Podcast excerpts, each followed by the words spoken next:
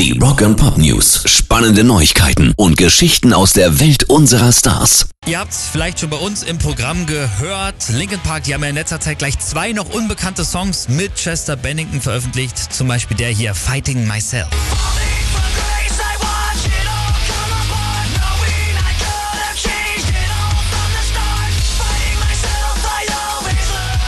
Und seitdem wird auch wieder mehr über Chester gesprochen. Leider sieht man da auch vor allem wieder in den sozialen Medien ganz, ganz wirre Verschwörungstheorien über den Frontmann von Linkin Park. Zum Beispiel, dass Chester von der US-Regierung umgebracht wurde.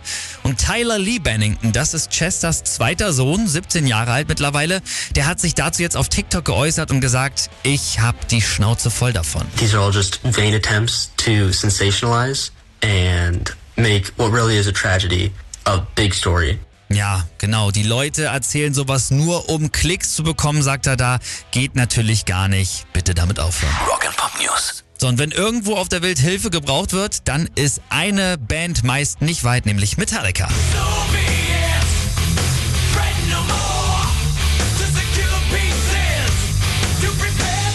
Wir erinnern uns sogar bei der Flutkatastrophe bei uns in Deutschland vor zwei Jahren im Ahrtal. Da haben die Jungs gespendet und jetzt gab es ja in den USA auch wieder schwere Stürme, die vor allem die Staaten Mississippi, Alabama und Georgia getroffen haben. Und James Hetfield und Co., die helfen natürlich wieder. Mit ihrer Stiftung All Within My Hands haben sie 150.000 Dollar gespendet. Also dafür wieder alle Daumen nach oben.